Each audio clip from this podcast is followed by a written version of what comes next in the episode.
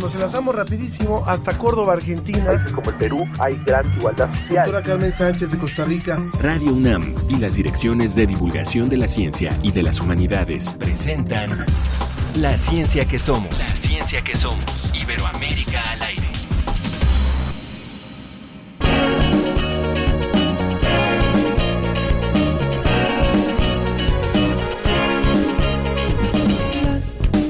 que se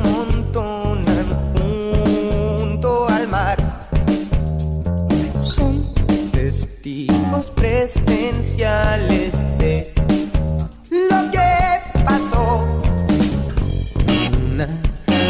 Como siempre, les damos la bienvenida a una nueva emisión de La Ciencia que Somos. Yo soy Ángel Figueroa y me da muchísimo gusto saludar a mi compañera Ana Cristina Olvera. Ángel, es un placer estar contigo esta mañana de viernes y sobre todo con todos nuestros radioescuchas y hoy escuchando una banda chilena de rock alternativo, se llama Haces Falsos y la canción se llama Pacífico. ¿Qué te parece si la escuchamos un poco más y después pues les contamos qué preparamos para hoy? Excelente. Arrastrados al fondo del mar, es un amor que no morirá, viajeros del Pacífico Sur, unidos en la profundidad, una escuadrilla.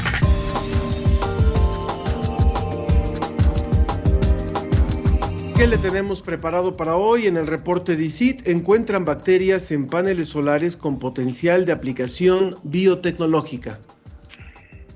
Investigadores de la UNAM estudian a las langostas y vamos a descubrir su relevancia para los océanos en el portal Ciencia UNAM. También vamos a tener una conversación sobre la importancia social de la filosofía y cuáles son sus aportaciones en temas como la tecnología o la pandemia que vivimos. Y va a estar con nosotros la mexicana Diana Lorena Rubio. Ella se encuentra entre las 10 mejores docentes a nivel mundial. Como siempre, por supuesto, los invitamos a que nos comenten, participen con nosotros, hagan con nosotros este espacio. Lo pueden hacer a través del Facebook en La Ciencia que Somos, en donde también estamos transmitiendo por Facebook Live y en Twitter en arroba Ciencia que Somos. De paso, vamos a agradecer al Facebook de Divulgación de la Ciencia UNAM y de Humanidades, de Humanidades Comunidad, que se unan a la transmisión en vivo en este programa. También el de Ciencia UNAM, Ángel. Ahí pueden comentarnos, por ejemplo, si vieron el eclipse parcial de luna de esta madrugada y compartirnos sus experiencias. ¿Tú lo viste, Ana? Pues intenté, pero la verdad es que se nubló un poco en la Ciudad de México. Exactamente. Yo también por ahí de la una, una y media de la mañana dije esto no pinta bien, pero bueno, a, a lo mejor hubo sí alguno que lo que lo esperó hasta las 3 por ahí. Que nos cuenten, por favor, quienes lo vieron en la Ciudad de México, en, otras, en otros puntos o incluso fuera de nuestro país, porque se iba a ver en, todo, en toda América Latina. Bueno, nos vamos rápidamente hasta Salamanca con el reporte de ICIT.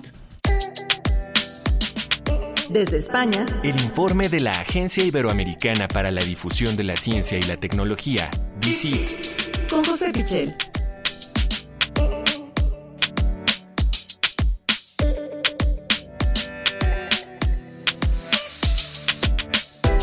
José, es un placer saludarte. Cuéntanos, pues, hay muchas cosas sucediendo en la ciencia y qué tal les va por allá en Salamanca. Hola Ana, ¿qué tal? Pues encantado de poder saludaros y sí, la verdad es que tenemos muchísima información como siempre en dicit.com y, y aquí en Salamanca, bien, eh, la verdad es que con mucho frío ya, no sé qué tal eh, por ahí. Empieza, empieza, pero todavía creo que es bastante manejable. Nosotros afortunadamente no tenemos tanto, tanto frío como ustedes.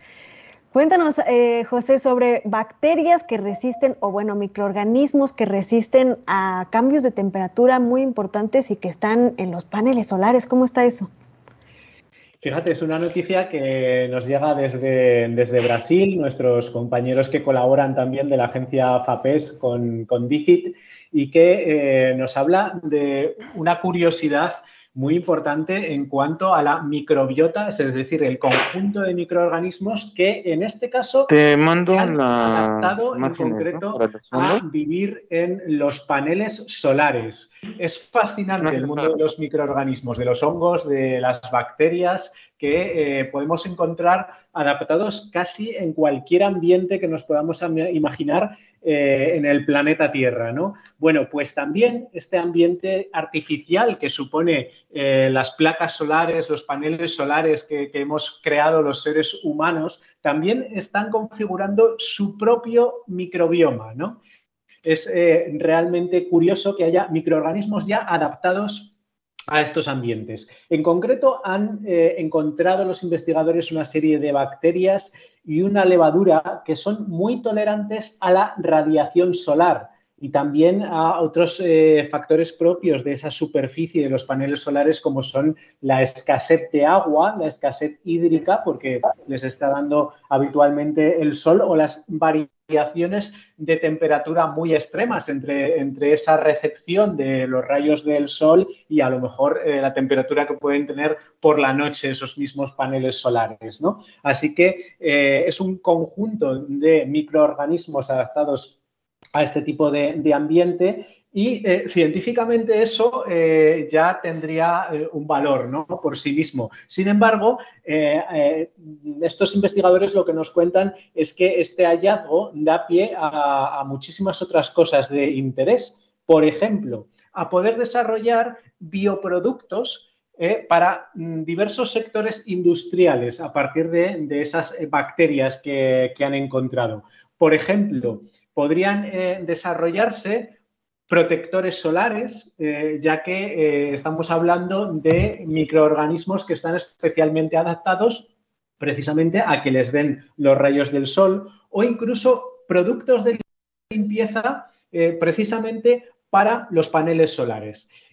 ¿Por qué productos de limpieza específicamente para los paneles solares a partir de esta investigación? Bueno, porque las bacterias suelen desarrollar al, unirse una serie de biopelículas, biopelículas que hacen muy difícil la limpieza en, muchos eh, ambientes, en muchos sectores, a veces en, las propias industrias alimentarias.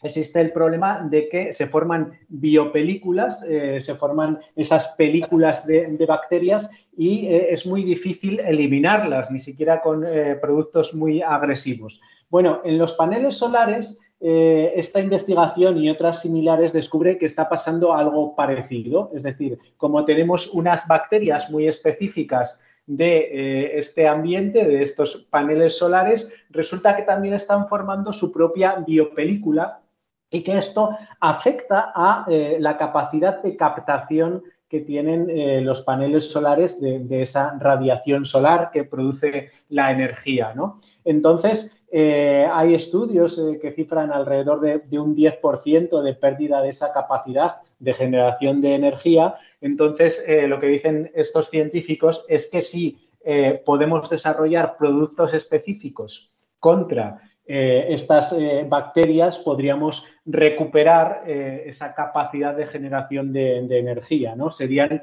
también biodetergentes eh, que irían eh, contra esas eh, películas bacterianas que se forman sobre los paneles solares. Así que es una investigación muy interesante porque nos habla de un tipo de extremófilos, es decir, de un tipo de microorganismos adaptados a condiciones extremas. Esto no es nuevo, ya lo conocemos en muchos ambientes de, la Tierra, lo que es nuevo es que los tengamos adaptados a, una creación del ser humano tan reciente como son las placas solares que nos permiten tener energía eléctrica, energía solar, energía renovable en este caso.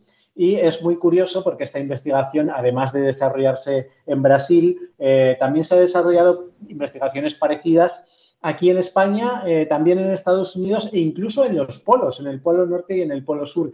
Y ven los científicos que en todos los casos sobre estas eh, placas solares se forman el mismo tipo de comunidades microbianas. Pues muy, muy interesante y muy útil lo que podría resultar a partir de esta investigación, José. Y vayámonos rápidamente con otra que, nos vas a contar y que yo puedo decir que, la probé en mi propia persona y no es un mito lo de la dieta mediterránea, pero, pero después regresé a México y ya todo, todo valió. Cuéntanos, por favor, sobre esta investigación que tiene que ver con el envejecimiento celular. Bueno, hablamos, como bien dices, de, de, la dieta mediterránea. Es algo de lo que estamos muy orgullosos en, en, España y en general en los países del sur de Europa, porque se ha demostrado que realmente es eh, muy saludable. Y, y bueno, algunos de los países con mayor esperanza de vida eh, somos precisamente España, Portugal, Grecia, y hay científicos que dicen que, tienen mucho que ver con eh, la dieta, con la dieta mediterránea. ¿En qué consiste la dieta mediterránea para los oyentes que, no lo conozcan? Estamos hablando sobre todo de frutas, de verduras, de legumbres, del uso de aceite de oliva y eh, de, menos productos procesados, de menos grasas y este tipo de cosas que quizá sí que se están imponiendo eh, con la vida moderna y con eh, los productos fabricados en, en, masa, ¿no? Y que resultan mucho más perjudiciales para la salud cardiovascular o para mm, enfermedades como la diabetes. Lo y mucho consumo los, de pescado, mucho consumo expertos, de pescado, ¿no? Mucho consumo de pescado también, sí, sí, sí. sí también, poca carne. También. No tanta eso carne. Es, menos carne, más pescado y sobre sí. todo, sobre todo eso, sobre todo verduras, frutas y, y legumbres. ¿no? Eh, bueno, en general los nutricionistas y, y los expertos eh, nos dicen que es una dieta mucho más saludable para prevenir muchas enfermedades. ¿no? Y bueno, eh, esto ya lo sabíamos. ¿qué, ¿Cuál es la novedad? Bueno, que eh, los científicos, eh, investigadores de aquí de España, están encontrando otra vía para explicar eh, precisamente qué relación puede tener la dieta mediterránea con el envejecimiento.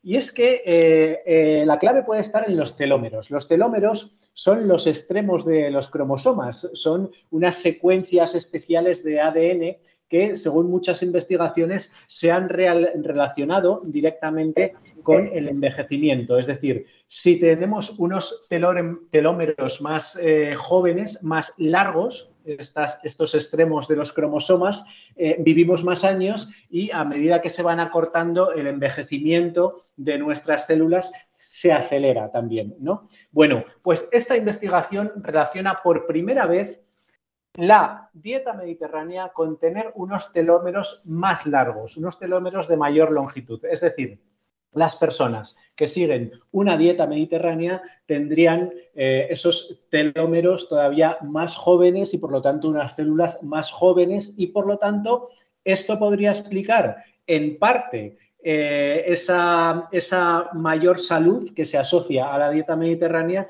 pero incluso el propio hecho de, eh, de vivir más, de, de, vivir más años y con eh, mejor salud, de estar eh, más jóvenes. ¿no?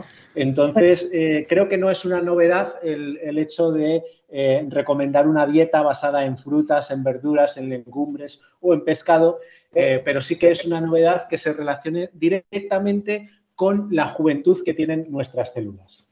Y además comiendo muy rico, José, la verdad. Se come muy bien.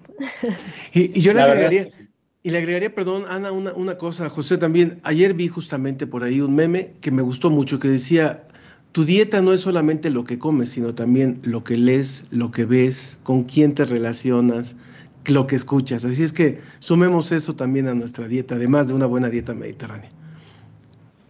Claro que sí. La, la dieta eh, de, de, los medios de comunicación que consumimos, por ejemplo. Oh, está bien. Bueno, José, pues muchísimas gracias. Gracias por esta información, como siempre, y un abrazo.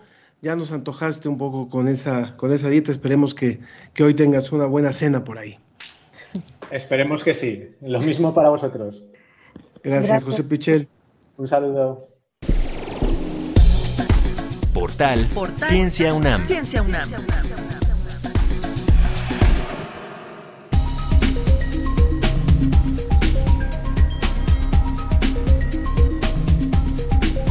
Pues Ángel, llegó el momento de platicar un poco de uno de los artículos fantásticos que se publican ah, en el portal de Ciencia UNAM, pero antes, bueno, saludar obviamente a las personas que nos están escribiendo a través de las redes sociales.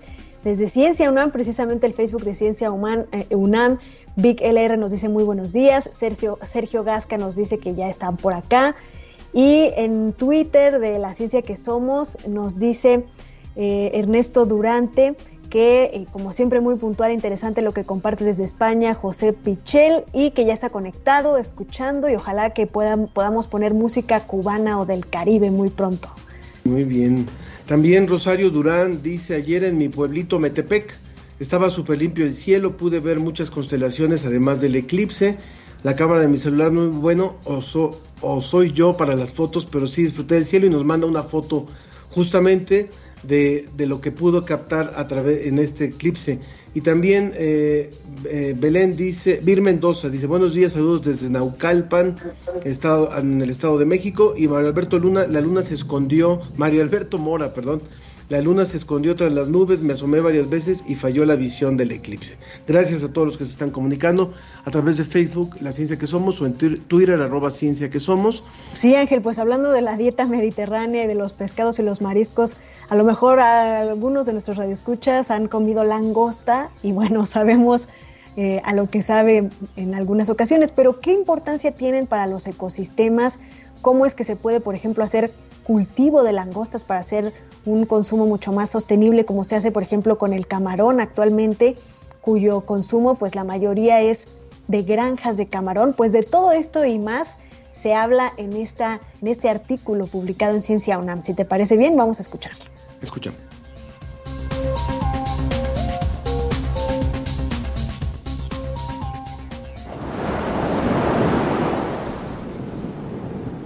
La pesquería más importante del mundo en langostas espinosas es la de Panulirus argus, la cual se distribuye en el Gran Caribe, y México tiene una gran abundancia de estas.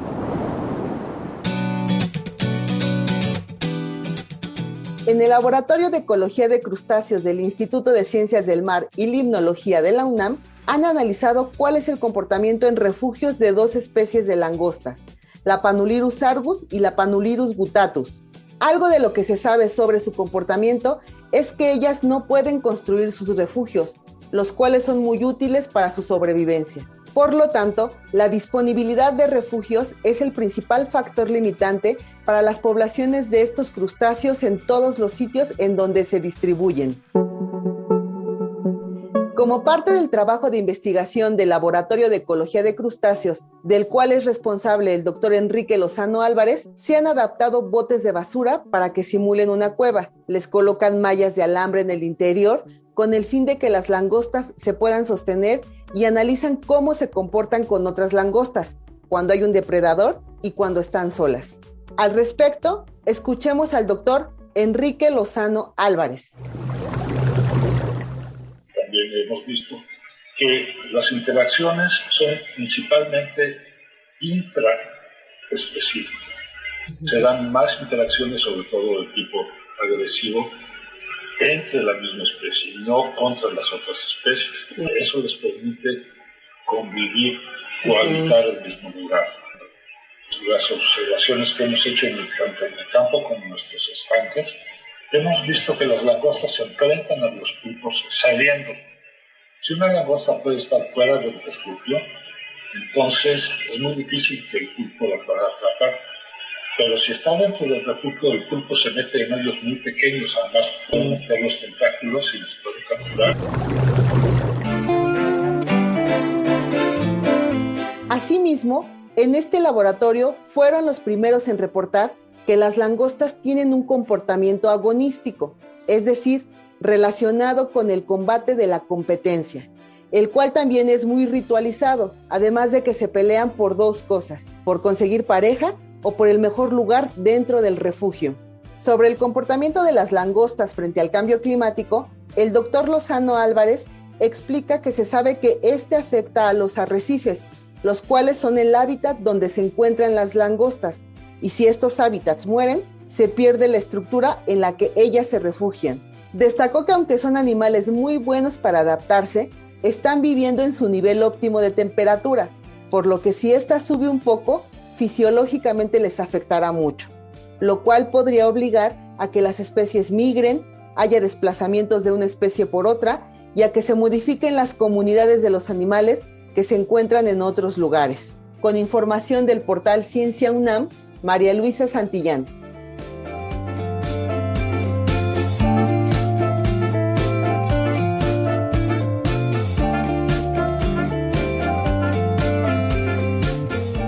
La verdad bien interesante, Ana, y además de que conforme más vamos teniendo información, más vamos comprobando esta acción que hace el hombre, eh, el hombre, el ser humano más bien, en, en, el planeta y cómo toda esta repercusión de climas afecta a otros, a otros compañeros del planeta, ¿no?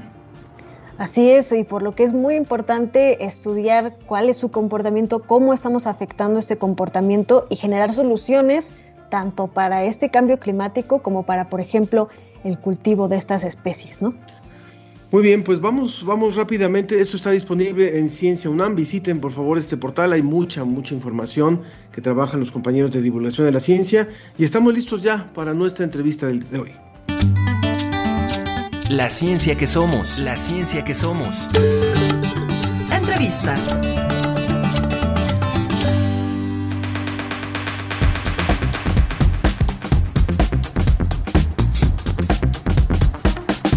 Posiblemente este programa lo está usted escuchando un sábado, un domingo, un lunes, pero bueno, podemos decir que ayer, eh, ayer eh, jueves 18, se celebró el Día Mundial de la Filosofía y por eso nos da muchísimo gusto eh, podernos contactar con el doctor Juan Antonio Cruz Parcero, quien es el director del Instituto de Investigaciones Filosóficas de la UNAM. Él es doctor en Derecho por la Universidad de Alicante en España Bienvenido a la ciencia que somos, doctor, ¿cómo estás? ¿Qué tal? Con mucho gusto de verlos y de, y de estar aquí con toda la audiencia. Muchísimas gracias. Pues eh, queremos empezar por, por reconocer el hecho de que se haya establecido desde hace ya varios años un día mundial para dedicarlo a la filosofía.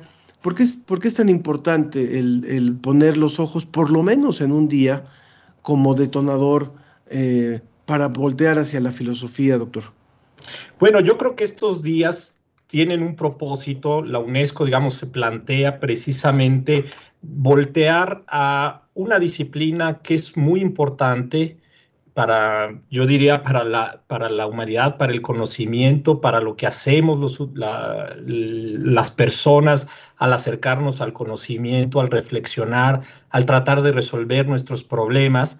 Creo que eh, llamar la atención en cómo resolvemos, cómo pensamos, cómo justificamos nuestras creencias, cómo justificamos nuestras decisiones, cómo, digamos, mejoramos nuestros métodos para conocer el mundo. Todo eso es importantísimo y, yo, y creo que esa es la intención de la UNESCO, poner eh, a la filosofía como una parte central de, esta, de este conocer, de este reflexionar, de este pensar nuestros problemas, no solo de nuestro tiempo, sino también, digamos, problemas históricos que hemos tenido, desarrollo de nuestro pensamiento.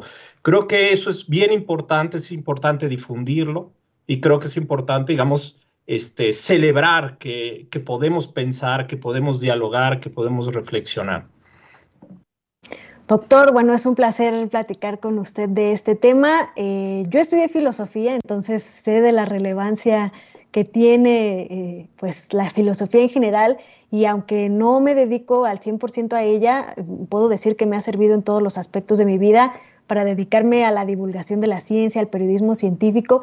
Y bueno, estamos en un momento de la historia en el que sí, la ciencia y la tecnología están súper fuertes, súper presentes, pero también la necesidad de la filosofía. Nos estamos enfrentando a problemas como estas crisis de la verdad, las noticias falsas, eh, cuestiones como la inteligencia artificial o la edición genética, cosas que realmente eh, nos cuestionan el significado de lo que, valga la redundancia, de lo que es un ser humano.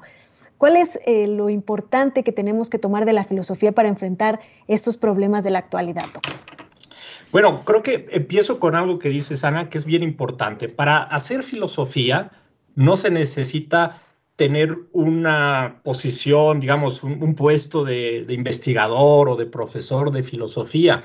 Y eso creo que es la relevancia de la filosofía.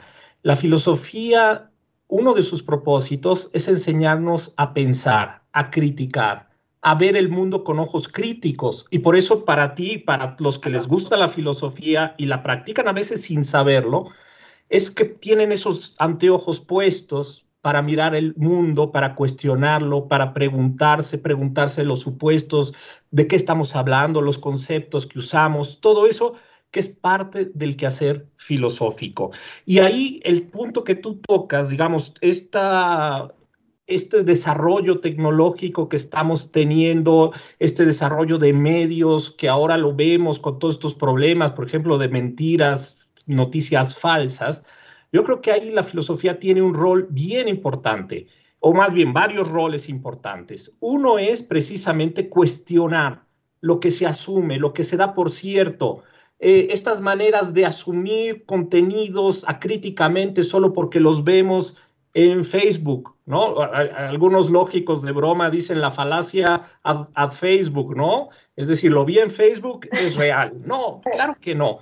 Este, y creo que esto lo tenemos que transmitir desde a los jóvenes desde muy temprana edad, precisamente esta idea de poner en cuestión, de poner en duda las cosas, porque la, la mentira, la mentira, digamos, este, florece donde la gente es pasiva, donde la gente no quiere pensar, donde se, o donde se le adoctrina a la gente a no pensar, a dar las cosas por sentadas, a aceptar los argumentos de autoridad sin cuestionar a la autoridad, etcétera. Entonces, creo que aquí la filosofía tiene un gran rol. Otra cuestión bien importante que tiene que hacer la filosofía, y creo que ahí sí nos hemos tardado los filósofos, es estar más en los medios, ¿sí? Salir a los medios, a hablar con el público que está en las redes sociales.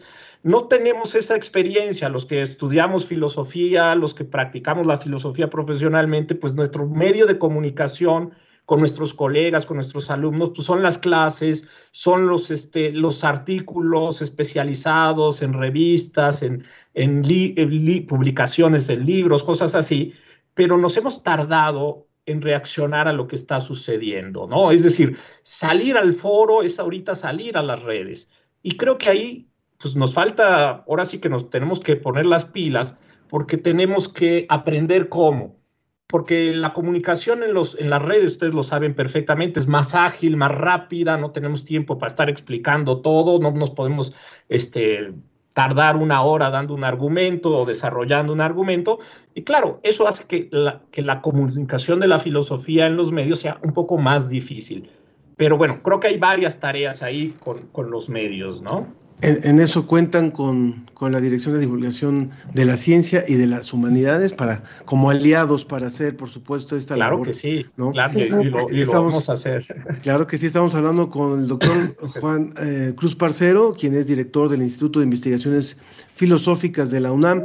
Y, y en este caso, en el, en el caso de este año, el Día Mundial de la Filosofía también puso énfasis en el tema de las emociones cómo es que la filosofía aborda el tema de las emociones, puesto que hay, podría haber el pensamiento de que las emociones le corresponden al área de la psicología.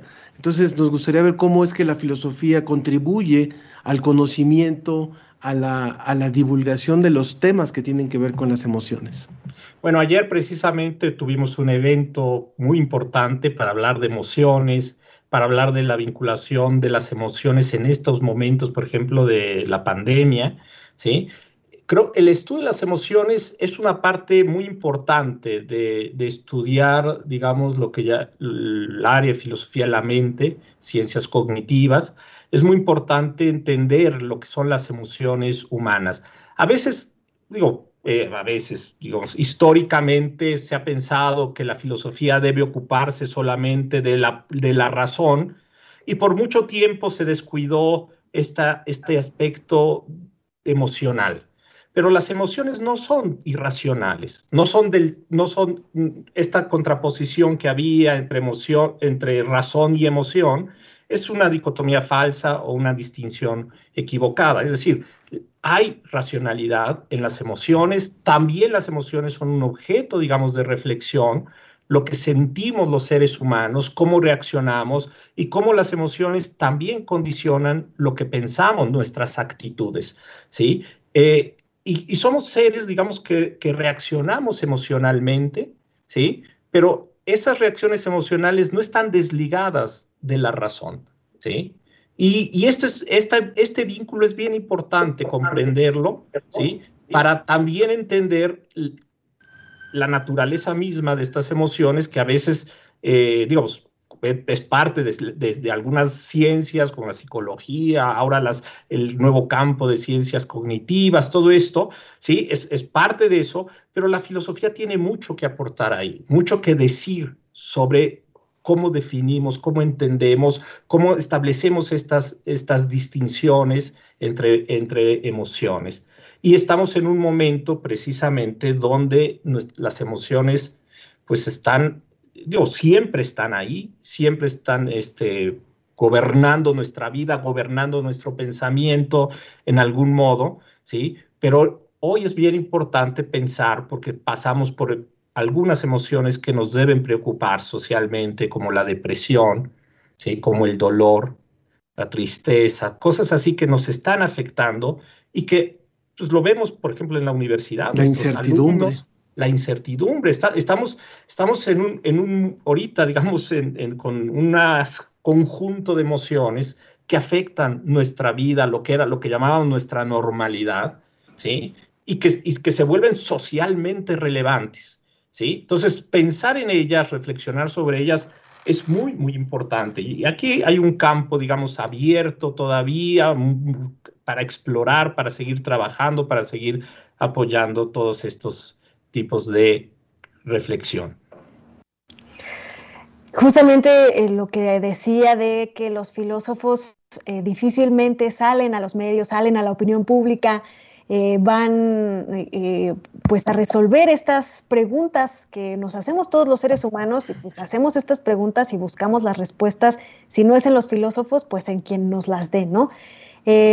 ¿Cómo acercarnos? Por ejemplo, Sergio Gasca eh, desde Ciencia UNAM nos dice, interesante entrevista, la filosofía debe seguir siendo fundamental en los programas de estudio de nuestras instituciones educativas, especialmente en la educación media superior. También nos han alejado de la filosofía en algunos aspectos. ¿Cómo acercarse a la filosofía de una manera pues tan natural como lo es esta actitud de preguntarnos sobre nosotros mismos, sobre las cosas, sobre el significado de las cosas? Yo creo que esto es, bien importante el rol y, que discutamos ese rol que debe tener la filosofía en la educación básica. ¿sí? Este, no necesitamos, ese es mi punto de vista, yo sí sé que hay otros, pero yo creo que no necesitamos que los alumnos sepan toda la historia de la filosofía y que conozcan las grandes este, propuestas filosóficas de los grandes pensadores. Creo que la filosofía debe jugar un rol fundamental este, precisamente en hacer, en acostumbrar a las personas, a los jóvenes, a los niños, a cuestionarse el mundo a preguntarse lo que está dado, es decir, las cosas en las que para ellos aparecen como naturales, las computadoras, los teléfonos, la tecnología de nuestra época, o sea, todo eso, más otras instituciones, valores sociales, valores culturales que están dados, que aparecen como algo dado, heredado, ¿sí? Todo eso es importante que el joven aprenda a preguntarse su origen, de dónde viene, por qué es así, ¿Por qué no es de otro modo? ¿Sí? ¿Cuál ha sido el origen de algunos avances científicos que, que, los tienen ahí a la mano, las computadoras? ¿Cómo funcionan las computadoras? ¿Por qué de repente una computadora hace cosas y a qué se debe que haga esas cosas? En muchos de esos avances científicos ¿sí? En muchos, la, filosofía ha estado, la lógica, la matemática, etcétera, ha estado detrás de estos grandes avances científicos que no se ven, que no se, que no se perciben. Y detrás, por ejemplo, de, instituciones que están dadas, es decir, el Estado de Derecho, la democracia, los valores, los derechos humanos, etcétera, pues también la, la, filosofía política, las teorías de la justicia, todo está ahí inmerso y hay que enseñarle al joven a cuestionar, a, preguntarse, a que haya curiosidad. El, yo creo que el germen más importante de la filosofía es la curiosidad, ¿sí? Junto, obviamente, con la inteligencia, y, pero si alguien no es curioso y si no se enseña esa curiosidad, este, entonces la filosofía nunca va a florecer. La filosofía puede ser solo repetición de ideas sin que haya esa inteligencia, esa curiosidad para ir más allá, para hacerse, plantearse esas dudas, para encontrar respuestas, porque finalmente también queremos encontrar respuestas. Pero si no hay preguntas inteligentes, si no hay curiosidad, no hay filosofía. Y creo que esa es la principal labor que tenemos que hacer en la educación básica. No digo que deban conocer otras cosas de filosofía, pero esa yo creo que es una función importantísima. Nos vamos acercando a la recta final de esta conversación con el doctor Juan Antonio Cruz Parcero, quien es director del Instituto de Investigaciones Filosóficas de la UNAM. A lo mejor hay muchas personas del público que no sabían que existía un instituto de investigaciones filosóficas y es importante comunicarlo. Y es importante también lo que nos dice Jorge Morán, dice, es alarmante que no se enseñe filosofía como debe de ser, sin un buen conocimiento filosófico se llega a extremos como el de una ciencia sin conciencia que no es ciencia. Yo le preguntaría, eh, yo te preguntaría, doctor, eh, lo, planteaba Ana en torno a cómo se nos ha alejado y, también ha sido una estrategia de, muchos eh, ministerios de cultura, ministerios de educación, de, ir alejando tal vez, o de muchos gobiernos donde se le da prioridad a la productividad, se le da prioridad a la tecnología y pareciera que el que el ser humano, el que el ciudadano se cuestione, sobre una y mil cosas, sobre incluso la forma de gobernar, sobre la forma de ser ciudadano, sobre la forma de relacionarse con los demás, no tiene la misma trascendencia. ¿Cómo se vuelve importante en un 2021 eh, casi post-COVID, pero es muy lejos todavía el casi, este, pero digamos en vías de, de post-COVID para, para esperar la siguiente, la que vaya a ser, pero ¿cómo se vuelve en estos tiempos? Eh, importante el que el, ciudadano común y corriente tenga elementos, tenga herramientas para tener este pensamiento crítico, esta reflexión que no es ponerlo en contra de todo, sino simplemente darle la oportunidad de cuestionar y de tomar sus propias decisiones. Sí, mira, yo comenzaría este, diciendo que los problemas a los que nos enfrentamos en, estos momentos y en cualquier otro momento, los problemas no son solo problemas o sociales o científicos o, de las, o de una ciencia en particular. Es decir, los problemas se nos presentan y hay muchas maneras de pensar y de tratar de abordar, de comprender los, los problemas. Desde y, y, ahí creo que hay que evitar caer en que hay un problema que es o una solución que es solamente científica o una solución que es solamente política o que es una solución meramente jurídica. Es decir, los problemas se nos presentan y creo que ahí hay que saber trabajar en conjunto de manera interdisciplinaria, abordar los problemas de manera interdisciplinaria. Y ahí es donde yo creo que la filosofía tiene que hacer ese, esa contribución. La ciencia, y por ejemplo, ahorita con, con la pandemia de COVID, por ejemplo, ¿sí? Es decir, se piensa que la respuesta es solo de la ciencia. No, claro que no. La respuesta sí es de la ciencia, sí es de la tecnología, digamos, la tecnología farmacéutica que está, pero hay respuestas sociales y hay respuestas también sobre cómo comprendemos nuestro problema, cómo afrontamos nuestro problema, cómo lo pensamos, cómo lo dialogamos, cómo lo discutimos, cómo nos afecta este tema ahorita de las emociones, cómo nos afecta y cómo afrontamos todo eso. Y hay muchas preguntas en todo, tanto en cuestiones científicas como en cuestiones políticas, como en cuestiones jurídicas, que son filosóficas, ¿sí? Es, problemas éticos que se nos han presentado, cómo vacunamos, a quién vacunamos primero, este, en el hospital, a quién aceptamos, a quién le damos prioridad. Todas estas son cuestiones éticas, filosóficas en el fondo, porque plantean este, presentar una serie de principios, una serie de valores, presentar una política ordenada de acuerdo a ciertos principios, ciertos valores, y tratar de justificar moralmente, políticamente también esas, esas, esas decisiones. Entonces, los problemas no se abordan de modo aislado. Ni la ciencia tiene una única respuesta al margen de la filosofía o al margen de otras, de otras este, consideraciones políticas, etcétera, ni la filosofía por sí misma dice eh, cómo deben ser todo. Es decir, trabajamos del lado de los científicos. Por ejemplo, en este instituto trabajamos estrechamente con muchas disciplinas científicas. La filosofía de la ciencia es una de las grandes, eh, digamos, áreas de nuestro instituto, porque tenemos que estar trabajando con no solo con las ciencias, este, eh, biología, física, ah, matemáticas, lógica, etcétera, sino también con las ciencias sociales, con la historia, con la antropología, con el derecho. O sea, tenemos que estar trabajando de lado y esa es una parte importantísima de la contribución de la filosofía. Por supuesto. dice Cuitlagua Gasencio, el enriquecimiento de lo interdisciplinario. Creo que eso resume mucho lo que estaba usted diciendo, lo que estaba diciendo. Sí, doctor, y para terminar, eh, Jorge Morán nos pregunta, ¿qué opina del libro de, El mundo de Sofía y del video asociado? El video no lo conozco, el libro desde luego es un libro pues, muy recomendable para los jóvenes, el, el, video no, no, lo, no lo conozco. Excelente forma entonces de acercarnos a la filosofía. Gracias. Eh, doctor Juan Antonio Cruz Parcero, director del Instituto de Investigaciones Filosóficas de la UNAM. Y bueno, a, pensar y a filosofar todos. Muchas gracias, Ana y Ángel. Muchas gracias y encantado de estar con ustedes. Muchísimas gracias, doctor.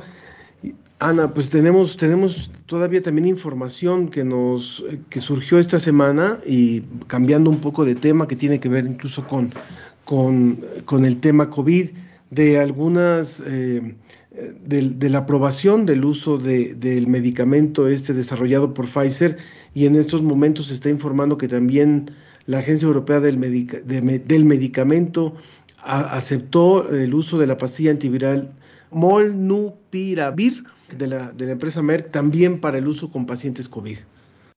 Así es, Ángel, información muy importante también que eh, la píldora contra COVID de Pfizer se firmó un acuerdo para que se pueda compartir con otros laboratorios y se pueda hacer un genérico. Toda esta información pues está surgiendo en estos momentos. Si te parece bien, vamos a escuchar la cápsula que Guam Radio nos tiene preparada.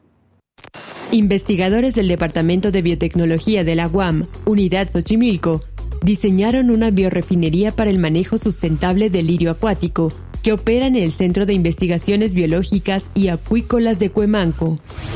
Se estima que hay más de 40.000 hectáreas con presencia de lirio acuático a nivel nacional y su rápido crecimiento genera dificultades en canales de navegación, sitios recreativos y de pesca y en el funcionamiento de presas hidroeléctricas, entre otros. Aunque existen estrategias para controlar su crecimiento y erradicarlo, como el uso de pesticidas y de control biológico, ellas implican costos muy altos y algunas son dependientes del clima. La biorefinería, un proyecto que se realizó con el apoyo de la Secretaría de Educación, Ciencia, Tecnología e Innovación de la Ciudad de México, tiene la capacidad para el manejo de hasta 5 toneladas de lirio fresco por semana, materia prima que se destina a la producción de composta, biogás y material absorbente, que puede usarse para derrames en mar y en tierra.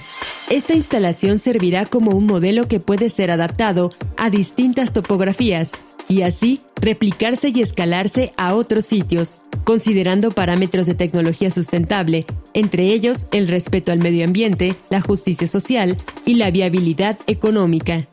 Para la ciencia que somos, desde WAM Radio. La ciencia que somos. Iberoamérica al aire.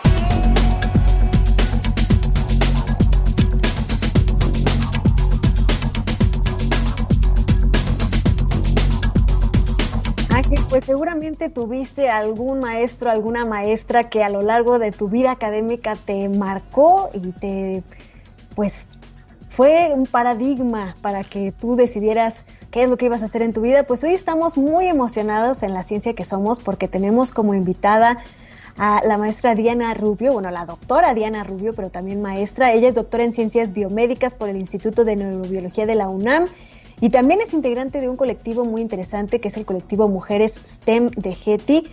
Y lo más, más interesante que más nos enorgullece es que es finalista del Global Teacher Prize 2021. Eso quiere decir que es una de las 10 mejores docentes o 10 mejores maestras de todo el mundo. Doctora, maestra, ¿cómo le gusta más que le digamos, que te digamos, Diana? Bienvenida, muchísimas gracias por estar con nosotros en la ciencia que somos. Hola, ¿qué tal? Disculpen porque estoy por acá en el aeropuerto. Si se escucha algún ruido, muchas disculpas. Y eh, Diana está bien. Muchísimas gracias por su espacio. Me encanta. Estoy siguiendo la charla y muy amena. Muy orgullosa también de ser egresada de la UNAM. Muchas gracias, Diana. Eh, ¿Cómo es que se da esta candidatura para, para participar en este, en este concurso, en este premio? y estar entre las 10 finalistas a nivel internacional compitiendo con, eh, con otros docentes de distintos países, Argentina, Canadá, Reino Unido, Francia, Ghana, Australia, Irán. Ángel, fue una convocatoria global en la que me postulé luego de haber ganado el Premio Nacional de Docentes Extraordinarios promovido por Movimiento STEM. Eh, es un evento que es incentivado por la Fundación Barque y también por UNESCO y tiene la intención precisamente de visibilizar la labor y la trayectoria de los docentes en distintos contextos. Así es de que luego de muchas entrevistas con Fundación Barqui, después de entrevistas con expertos con criterios muy rigurosos eh, en los que evaluaron eh, prácticas innovadoras que pudieran ser escalables, los resultados en el aprendizaje, mejora de la labor docente, impacto en la comunidad y el reconocimiento institucional, es que me siento muy orgullosa de representar a México por primera vez en el top 10. Diana, se dice que cuando uno enseña, aprenden dos. Eh, ¿Por qué es tan importante tener buenos maestros en, nuestro país y, bueno, en general en el mundo? Mira, yo creo que eh, tenemos como elemento de trabajo una herramienta que es muy importante, que es la educación, pero tenemos a los recursos más valiosos, que son nuestros futuros ciudadanos. Entonces, en ese sentido hay que prepararlos. Justo con la charla eh, que estaba escuchando sobre filosofía, tenemos que eh, hacer de la ciencia un espacio de cultura, hacer de la ciencia un espacio también más accesible para todos y todas, pero además eh, que eso se vea reflejado en que los estudiantes logren las competencias del siglo XXI necesarias para afrontar los retos de la Agenda 2030, para mantener las condiciones de nuestra tierra como las conocemos y también la transición hacia la cuarta revolución industrial. No olvidar que es una formación integral de personas y ciudadanos y tenemos que acompañar trayectos. La educación y la ciencia deben estar al servicio de estos trayectos de los estudiantes para que ah, eh, logremos ciudadanos exitosos y, y talentosos que se integren de una manera equitativa, con una perspectiva de paz, justicia y perspectiva de género, por supuesto. Tú has contado, Diana, que cuando empezaste a dar clases, eh, los alumnos se dormían o se la pasaban yendo al baño, no hacían mucho caso y algo te, transformó. De hecho, tú no habías empezado en el terreno de la ciencia. Cuéntanos, por favor, de esto. Claro, mira, por una parte, eh, al terminar mi licenciatura, me hicieron una invitación a dar prácticas profesionales en un centro de atención múltiple. Había ¿Tu licenciatura, ¿Tu licenciatura en qué era? en educación física, como maestra de educación física. Eh, llegué al espacio donde estaban los papás con los niños con alguna necesidad especial y no estaba el titular. Entonces, mientras, llegaba el titular, yo me yo preguntaba, ¿cómo lo hará? ¿Cómo dará evidencia? Eh, ¿Qué padre que puede incidir en los chicos? Y, y bueno, ¿y cómo se dará cuenta que incide de manera positiva en todos estos cambios del sistema nervioso central? Y después se acerca la coordinadora y me dice, ¿a qué hora das la clase? Y yo, no, no puede ser. Imagínense todas las preguntas que yo me estaba haciendo y dije, no, no lo puedo hacer. Bueno, mientras hicieron el trámite administrativo, me enviaron con la doctora Talia Harmony, que era quien hacía los registros encefalográficos, y de esa manera fue que llegué en Querétaro, fue que llegué al instituto, al Instituto de Neurobiología del campus UNAM Juriquilla, acá en Querétaro. Eso por una parte. Eh, mi, mi digamos, la forma que yo me acerqué a la ciencia fue por accidente y fue ese accidente, ¿no? Y por otra parte, eh, eh, el acercarme a, la educación ya como tal fue en un momento que recibí la, invitación a trabajar en educación media superior. Yo no, eh, no era mi intención ni la ciencia ni la educación como tal. Yo quería dedicarme a la investigación en la universidad, hacer mi, mi grupo de trabajo pero cuando acepto dar clases en educación media superior, me di cuenta que hay un área de oportunidad muy importante precisamente en esta etapa para que los estudiantes conozcan de las habilidades que se requieren para competir en el siglo XXI y que también conozcan a la ciencia y que la ciencia puede ser un proyecto de vida y que además ser científico puede ser cualquier persona de cualquier origen, de cualquier nivel económico, que se trace un proyecto y que lo tenga también como una eh, aspiración y como parte del desarrollo de sus talentos. Entonces, así es como llegué a la educación y, a la ciencia. Diana, bueno, a partir de esta experiencia personal, eh, ¿cuáles dirías que serían las claves como consejos, por ejemplo, para otros maestros para ser un maestro extraordinario? Tú hablas de material didáctico, de prácticas innovadoras.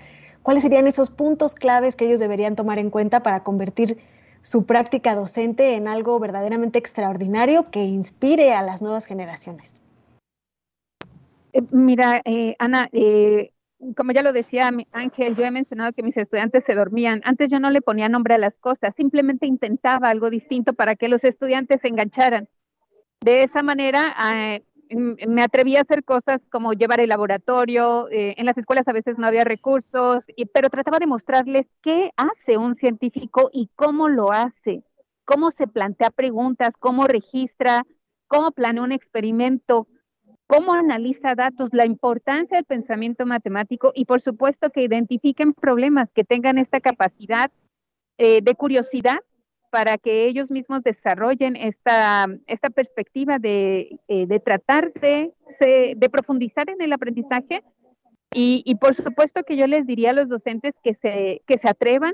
Eh, creo que estamos en un momento de transición muy importante en el que la educación ya no es como la conocíamos, la forma en la que fuimos educados está rebasada los retos que se enfrentan nuestros estudiantes son mayores, son bastante claros. Hay competencias del siglo XXI eh, que ya están establecidas por el Foro Económico Mundial, que son las más importantes para enfrentar los retos, que son pensamiento crítico precisamente, comunicación, colaboración, creatividad, pensamiento matemático, pensamiento científico, gestión de proyectos, liderazgo, eh, emociones, gestión de emociones. Entonces, de alguna manera, eh, como docentes estamos en oportunidad de innovar. Es un área de oportunidad impresionante para innovar desde el área que sea, desde la filosofía combinada con ciencias, por ejemplo. Reconocer también esta parte en la que no, como docentes incidimos en nuestra sociedad, pero no solamente en los estudiantes, en sus familias y en la comunidad en lo general. Si ellos toman decisiones vocacionales informadas, decisiones vocacionales asociadas a sus talentos, vamos a tener ciudadanos más felices. Entonces yo invitaría a todos los estudiantes, perdón, a todos los docentes a que escuchemos a los estudiantes y abonemos a sus trayectos. Maestra Diana Lorena eh, Rubio, ella es maestra en la materia de tecnología en el Centro eh, de Bachillerato Tecnológico Industrial y de Servicios CEBETIS 118 José Ortiz de Domínguez en Querétaro, en Corregidora Querétaro. Muchas gracias por este, por este tiempo, muchas gracias por esta conversación. Felicidades por este reconocimiento, como lo dice Jorge Morán. Eh, educar actividad humana sin la cual no podemos sobrevivir, ser docente y más una docente líder implica una enorme responsabilidad. Gracias y muy buen vuelo y estamos atentos de los resultados de este premio. Muchas gracias, Ángel Cristina. Hasta pronto. Excelente día. Muchas gracias. Gracias. Bueno, pues de esta forma vamos concluyendo hoy con esta emoción de haber conversado con Diana eh, y también con todos nuestros invitados. Ya, ya me corrigieron la nota, eh, Juan, Juan Jasso dice, el pescado no es carne, cuando hablábamos de la dieta mediterránea, por supuesto que sí, nada más que yo hablaba, me faltó decir que evitar las carnes rojas, que es lo que hace la dieta mediterránea. Así es, la carne de res, ¿no? Digamos. Exactamente. Pues muchas gracias Ángel, gracias a todos los que nos acompañaron en esta emisión de La Ciencia que Somos, gracias a los que participan en la producción de este programa de radio de la Dirección General de Divulgación de la Ciencia y de las Humanidades, en la producción general Claudio Gesto. También, eh, por supuesto, a Ricardo Pacheco, Susana Trejo y Alma Cuadros en la producción y en la, y en la realización. En las redes sociales Tania Benavides. También por parte de la Dirección General de Divulgación de las Humanidades, eh, Antonio Sierra y Jonathan López Romo.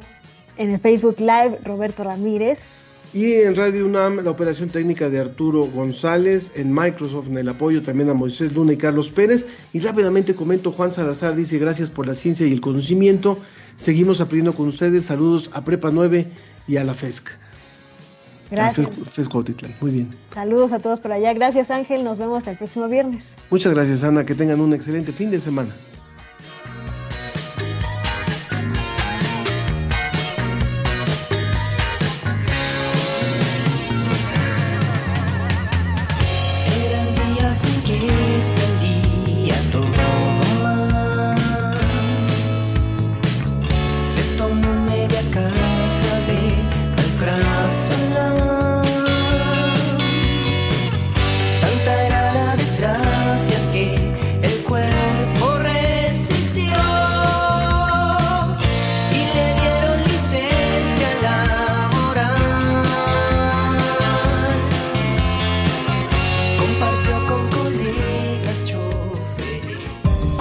Fue La Ciencia que Somos. Iberoamérica al aire. La Ciencia que Somos. La Ciencia que Somos. Una coproducción de Radio UNAM y las direcciones de divulgación de la ciencia y de las humanidades.